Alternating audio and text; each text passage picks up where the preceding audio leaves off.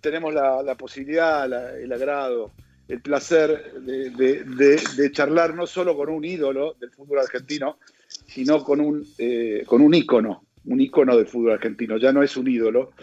Y, creo que, eh, digamos, eh, yo pedí hablar con él porque, bueno, primero porque hace 42 años ayer se cumplieron se cumplieron años del aniversario del Campeonato del Mundo del 78, este, y yo recordaba en mi, en mi columna eh, el haber en esa época con, con 20 años, 21 años, este, el haber hecho cola en la puerta de la AFA y pernoctado para conseguir mi paquete de entradas que me permitiera ver eh, el Mundial, los tres primeros partidos de Argentina y bueno, todo lo que era para seguir a Argentina hasta la final, ¿no?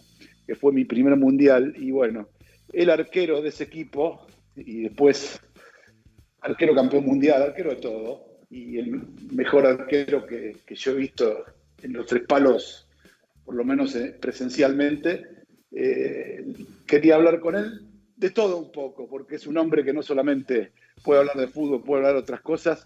Así que le doy las muy buenas noches a, Ubaldo Matito Felión. Hola Pato, ¿cómo estás? Muy buenas noches. ¿Qué tal? ¿Cómo te va? Buenas noches, ¿cómo andás?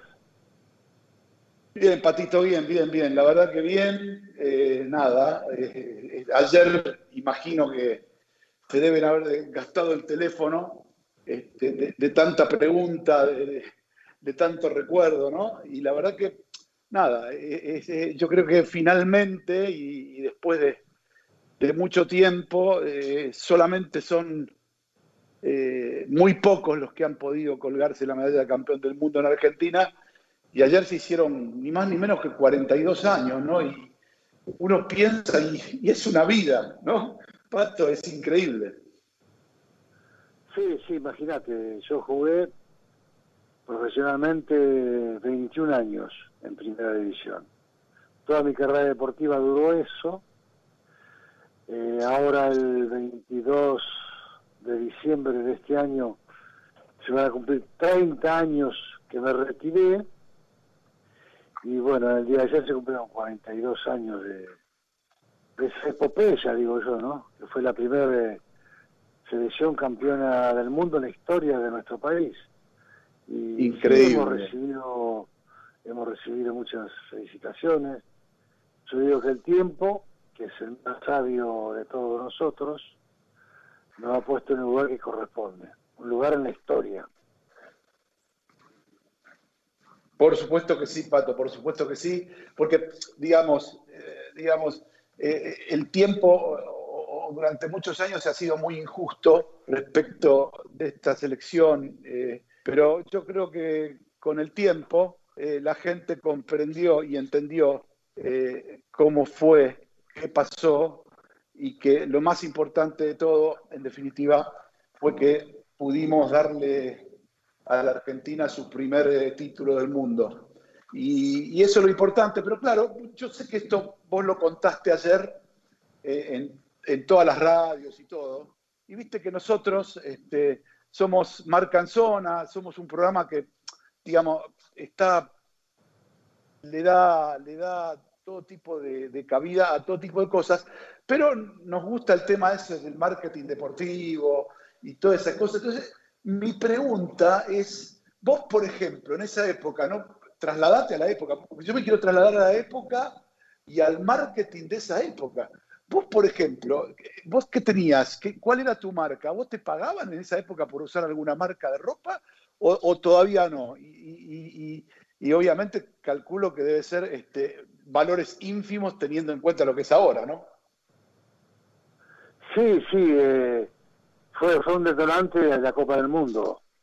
Para, muchas cosas, la Copa del Mundo fue un antes y un después.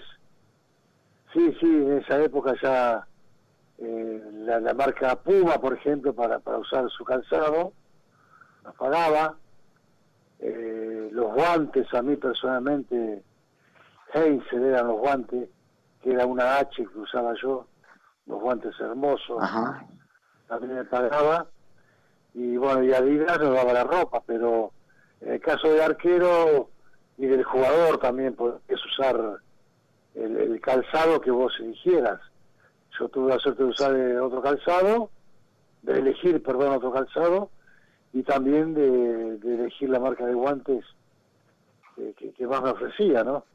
Eh, eso bueno, eso fue igual Pato. Esa Copa del Mundo y después siguió todo eso en, en River, después de la Copa del Mundo, ya en River eh, los guantes y el calzado fueron así.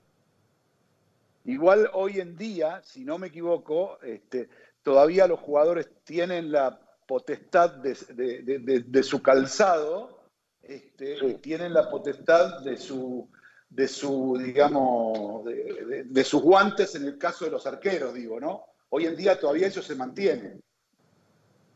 Sí, se mantiene, pero hay un, plus, eh, ya hablando de, alto rendimiento, eh, hay un plus que, que antes no, no, existía, que es, eh, eh, es poder comercializar lo, lo suyo, ¿entendés?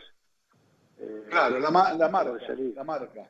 Claro, la, marca, la marca es decir, un Messi, un Riquelme, todos esos jugadores, ¿viste?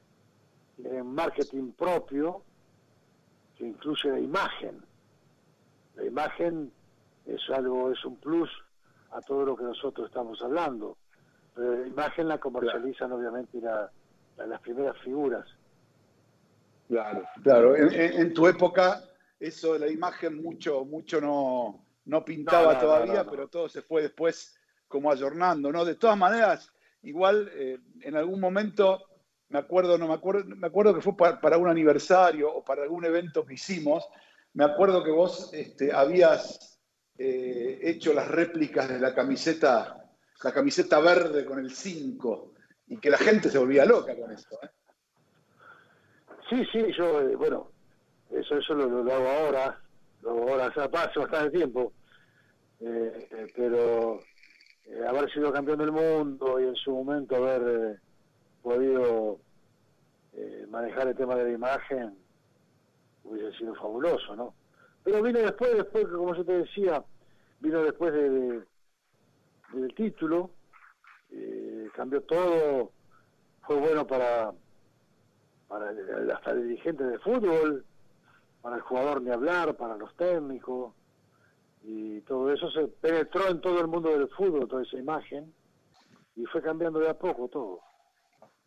Claro, porque eh, yo me acuerdo que en esa época, por ahí muchos no lo saben, pero creo que si no me equivoco, vos me, vas a desmentir, el director de, el director de Adidas, o el que manejaba la marca Adidas acá, eh, era Pepe Peña para esa época, que era el que trabajaba, digamos, para la marca Adidas, eh, tratando de captar jugadores y, bueno, equipos y esas cosas, o, estoy equivocado con ese tema? No, no, no, es, correcto. Lo, lo, que pasa es que eh, como era una Copa del Mundo, ahí penetró la gente de Puma. En esa época era Puma y Adidas. Después con el tiempo entró Nike y otras marcas muy competitivas. Y bueno, apareció la gente de Puma de Alemania. De Alemania. Eh, yo ya había estado en el Mundial 74 y ya esas empresas se metían, aparecían para, para esos acontecimientos y tenían contratado, si mal no recuerdo, como imagen, como imagen creo, al flaco Menotti. Sí, señor. justo claro, justo el flaco Menotti, el técnico nuestro, y bueno, y vino a contratar jugadores, y éramos unos cuantos jugadores que, que tuvimos la opción y, usamos la, la marca Puma. Ahí te ves en el abrazo del alma, que es una foto emblemática mía, en la final, que estoy con el con Tarantini y Víctor Y el chico sin brazos. El chico sin brazos, sí, sí. Ahí se ve claramente los, los botines Adidas, por ejemplo. Pero la indumentaria, la número 5, la verde que usé, eh, era Adidas y, el calzado Puma. Y se ven las tres marcas también, los guantes, que son distintos. Claro, totalmente. Sí, sí, sí. Bueno, para eso lo hacían las marcas y para eso lo hacen también. Y yo este, eh, recuerdo eh, nada, es decir, que ese, esos botines y, esa camiseta verde y, esas formas en esa época todavía el tema de, la imagen no estaba explotado, pero con el tiempo, Pato, después seguiste tu carrera y todo, este, por lo menos ah, de forma personal, sí empezaste a explotar tu marca cuando te empezaron a llamar para eventos corporativos, para dar charlas, bueno, para aparecer en diferentes cuestiones de empresas, eso sí, pero eso fue con el tiempo. Sí, ya retirado, obviamente, y yo eh, también ya retirado, eh, creo que vos también te, acordarás eh, perfectamente. Sí, por supuesto. ¿Cómo que, era un crack, que era un crack para, para manejar la imagen, el marketing, todo fue Beckham. Un jugador, claro. estamos hablando de alto rendimiento, un jugador que, que, que no era el jugador. Era un buen jugador nada más, pero tenía una empresa de marketing que manejaba la imagen de una forma impresionante. Fue que mejor la, manejó por sus condiciones futbolísticas, ¿no? Obvio, porque era un, buen jugador nada más. Bueno, era un buen jugador, eso sí, tenía muy buena pegada. Yo siempre decía, Coco, yo siempre decía eh, lo siguiente, ¿no? Decía a mis amigos, decía, Beckham es el mago Capria, pero inglés y con una empresa de marketing atrás, pues le pegaba fantástico a la pelota. Se lo decía al mago sí, también. Sí, sí. ¿Eh? sí, sí, sí, eh, y eh, hoy, vos, sí. vos, también sabés, sabés igual que yo, que hoy el tema de, la imagen figura en el contrato del jugador. No es que el jugador la maneja individualmente, figura eh, Messi, bueno, firme el contrato y figura, y, el monto de su imagen. Eh, a ver, eh, y también la imagen individual que él puede manejar.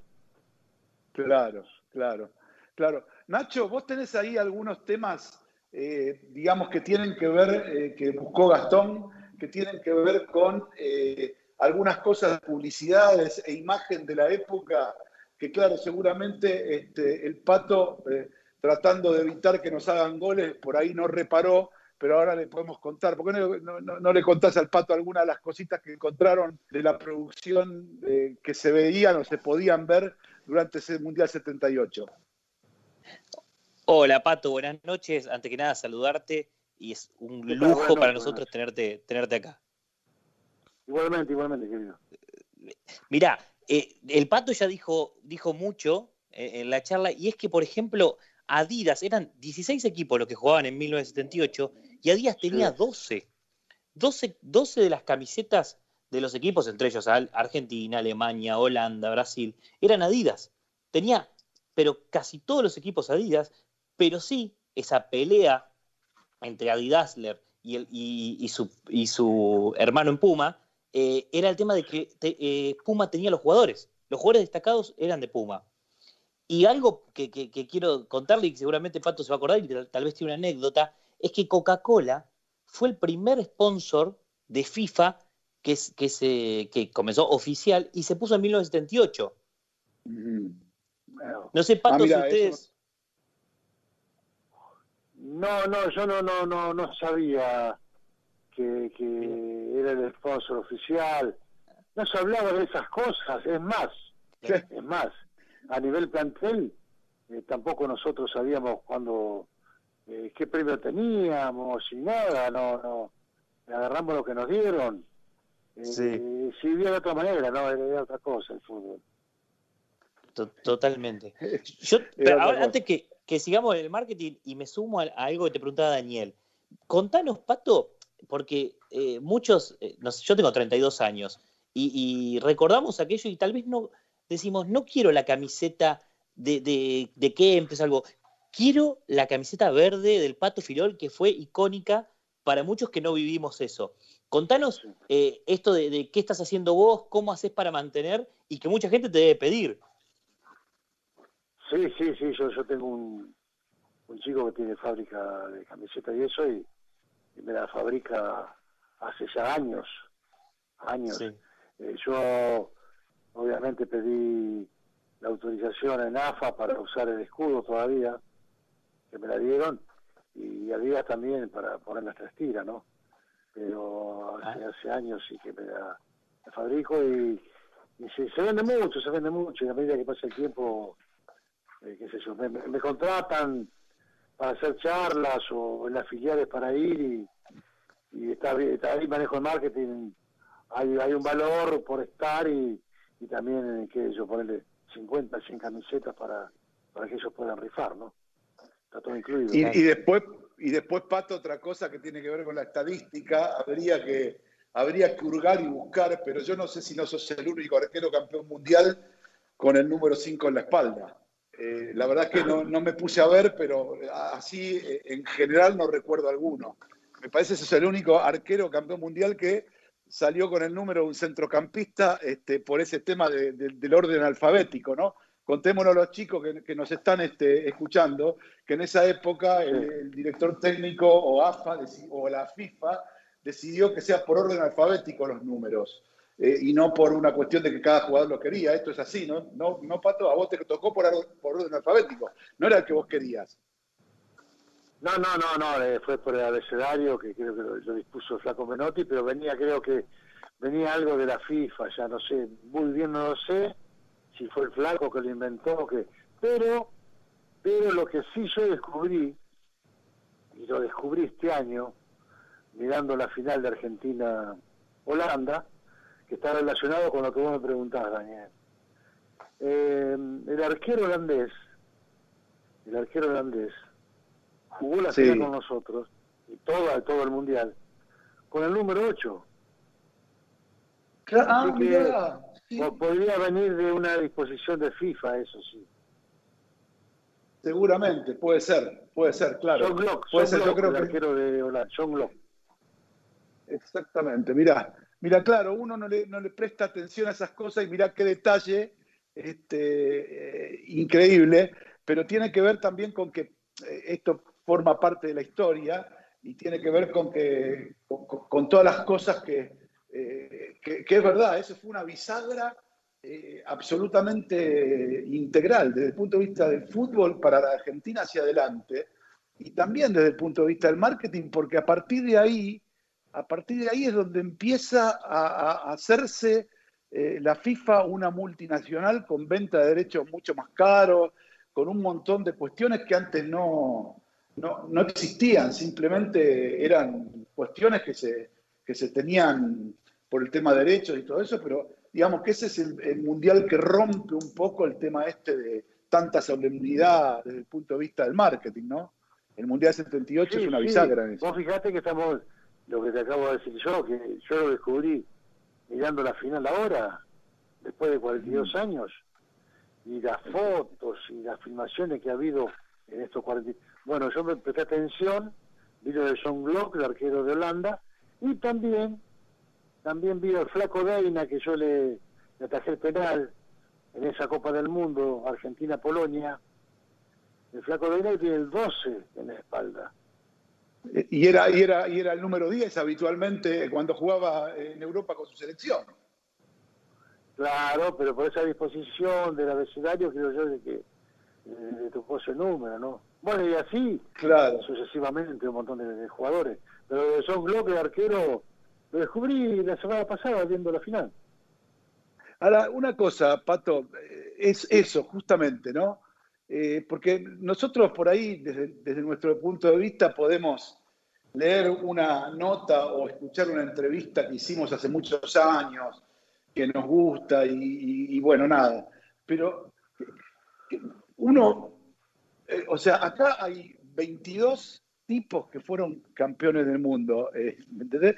22 tipos, o sea, 11 y 11, bueno, en realidad los dos planteles, ponele, ponele, pero ponele que son muy pocos, muy pocos los privilegiados.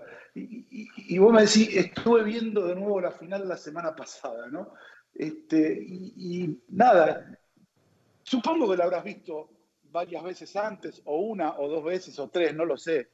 Pero, eh, o sea, ¿qué es lo que, qué, es lo que sentís vos en este momento, eh, ya grande, con, tus hijos, con tus nietos, con tu familia, al ver eh, de nuevo esas imágenes? ¿Qué, qué sensaciones te recorren? obviamente, Daniel, que la vi varias veces en la final, pero mira lo que te voy a decir. Esta, esta final que vi ahora, que es la misma la, la que jugamos hace 42 años, es algo como especial, la sentí como algo especial.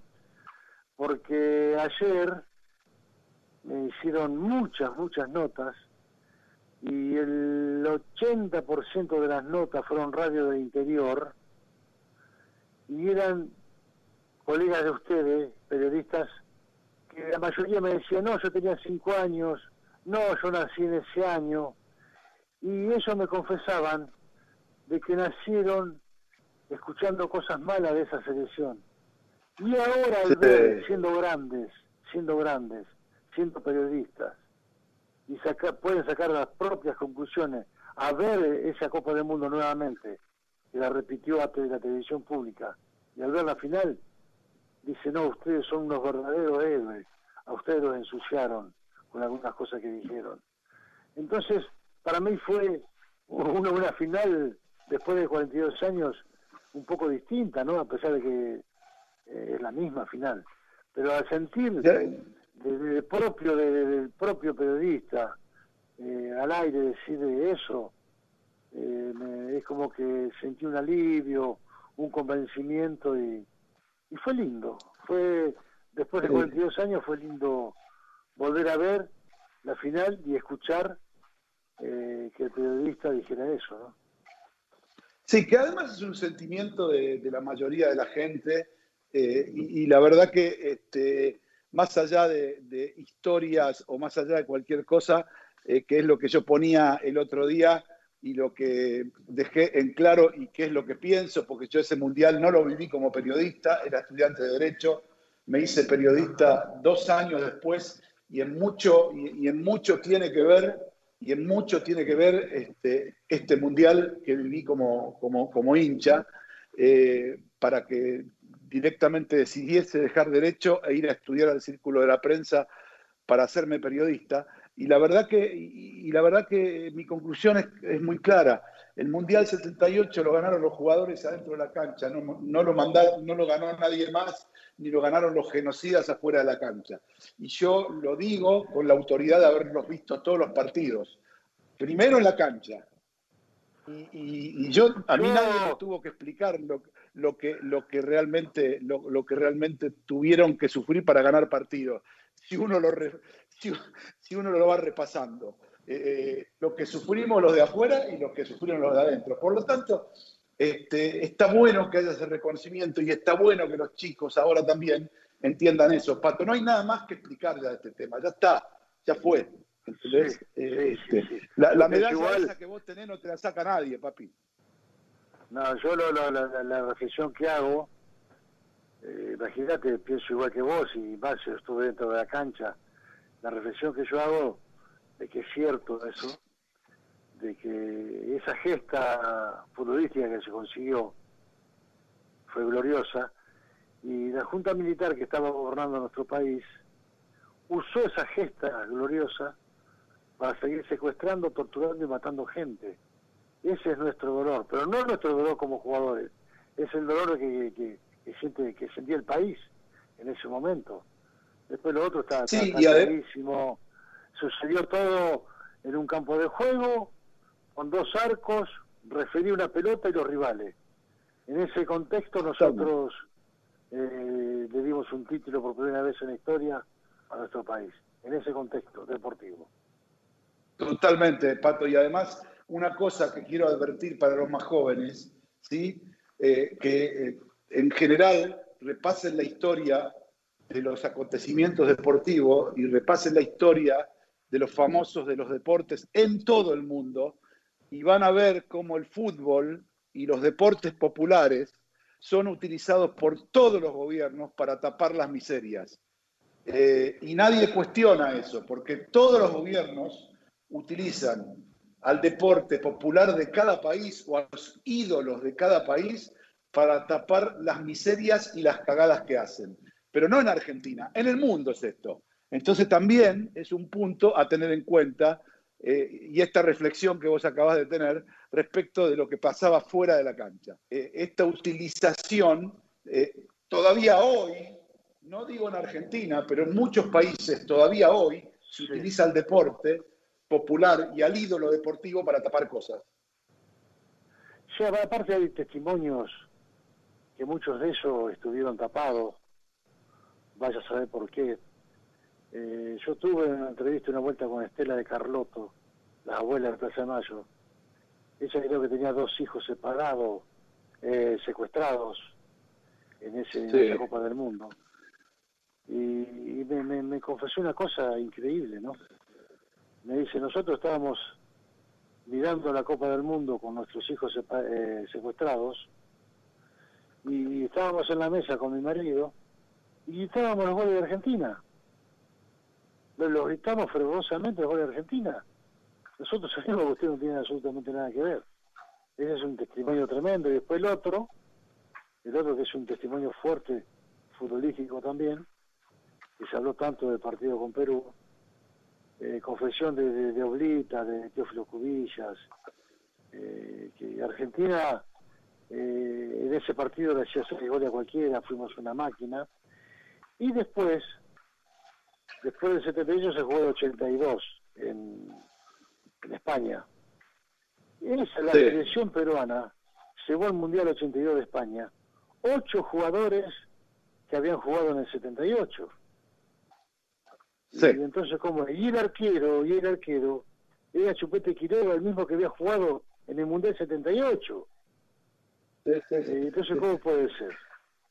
Claro, totalmente. Y se comieron, se comieron, se comieron, en, lo eliminó Polonia en el 82, Polonia lo eliminó en el 82, se comieron cinco goles, 5 a 1 perdieron con Polonia, así que en dos partidos, con Argentina 6, con Polonia 5.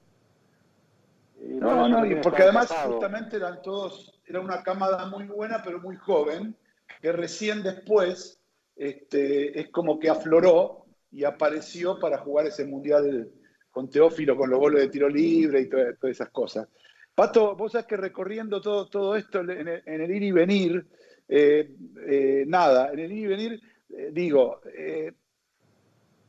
en tu vida tenés inmensa cantidad de, de, recuerdos que tienen que ver con el fútbol, con la selección, ni hablar, pero fuiste y sos preparador de arqueros, eh, sos un referente del arco y un referente del fútbol argentino, yo digo un ícono del fútbol argentino. ¿Cuál es tu visión de esta, digamos, de esta controversia que hay, este, a pesar de que hoy eh, ya volvemos a, volvimos a fase 1? lo cual a mí personalmente me parece que es lo que hay que hacer, porque para mí no hay más, para mí por lo menos no, hay más importante que la vida humana, pero independientemente de eso, ¿cuál es tu reflexión de cómo debería salirse de esto o cuánto necesitaría un deportista de élite como fuiste vos y como son los que vos preparaste y preparás para poder ponerse a punto para el, para el regreso, digamos? Y sí, es dificultoso porque eh, la, mayoría de los profesionales eh, pueden mantener entrenamiento eh, individual, que no es lo mismo en absoluto.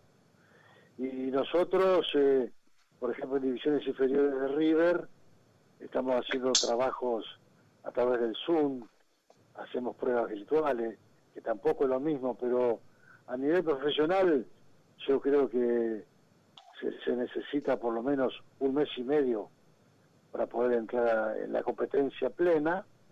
Igualmente nosotros tenemos la experiencia cuando empiezan los campeonatos acá o en Europa, lo malo que son los partidos cuando los equipos vienen de pretemporada y haciendo todo lo que corresponde, con la mejor alimentación, con el mejor descanso. igual salen partidos horribles a veces. Eh, haciendo todo con toda libertad.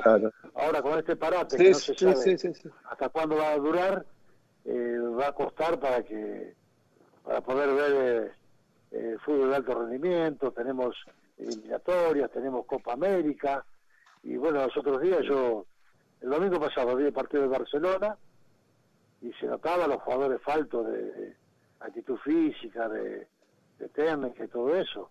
Yo creo que en un mes y medio el jugador de alto rendimiento puede, puede volver a escena. Vos sabés, Pato, que hablaba de los juveniles.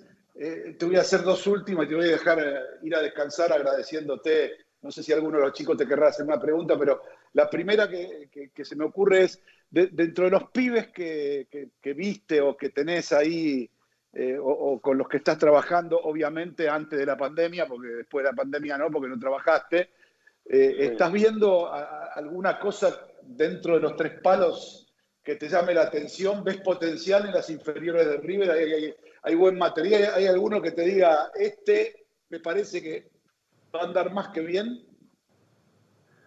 Sí, mira, eh, el tema de divisiones inferiores de River, históricamente ha dado jugadores fabulosos, el River con sus divisiones inferiores. Y hay, hay un ejemplo ahora con Marcelo Gallardo en estos últimos seis años, que ha hecho debutar 37 jugadores de divisiones inferiores. Eh, algunos debutaron, después fueron a préstamos, otros se quedaron, están en la selección o son vendidos a Europa, pero en total son 37 jugadores que ha hecho debutar de divisiones inferiores en estos seis años. Es decir, que la cantera está, siguen habiendo buenos jugadores, siguen apareciendo buenos arqueros, pero yo creo que en menor medida de lo que aparecían antiguamente. Yo veía, por ahí el mismo talento, pero en más cantidad. Eh, ah, obviamente que eh, la, aparición de, Messi, que es el más contemporáneo fuera de serie, pero ya Leo, eh, ya, ya creo que va a ser el último mundial que juega, pero jugadores así como Messi, Maradona y eso, eh, salen solamente tan seguidos y tan buenos en este país. Claro. Pato, bueno, ya te voy despidiendo y te voy contando, mira lo que me manda Gastón Corti de la producción. Los únicos arqueros campeones del mundo titulares que no tenían el uno fueron el Pato Filiol con la número 5, Neri Pumpido con la número 18 y el Pelado Bartés con la número 16. Y después me dice que John Johnblad, que era el arquero de este, Holanda. Jugó las finales del 74 y del 78 con el 8. Yo que él la del 78 la hubiese cambiado, porque no me fue bien con ese número, ¿no? Digo, qué sé yo, vos qué Pato. no, no, claro, va, en cada uno, va en cada uno. Eh, eh, yo a esas cosas no, no, no le da importancia. Mirá, mirá lo que te voy a contar.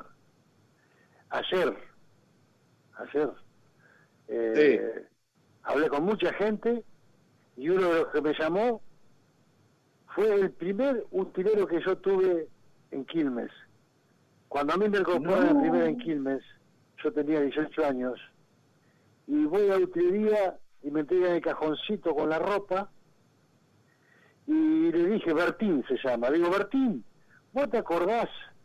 Cuando, ¿cómo no me voy a acordar? Te entregué la ropa yo, bueno, bueno, sí, somos de la misma edad. Y le digo, ¿te acordás del cajoncito? Sí, te entregué la ropa, pero ¿con qué número? Ah, no sé, yo no me acuerdo, me dice. Me entregaste, fulero, le digo, me entregaste el, cajón con el número 13. y yo, ¿qué me importó?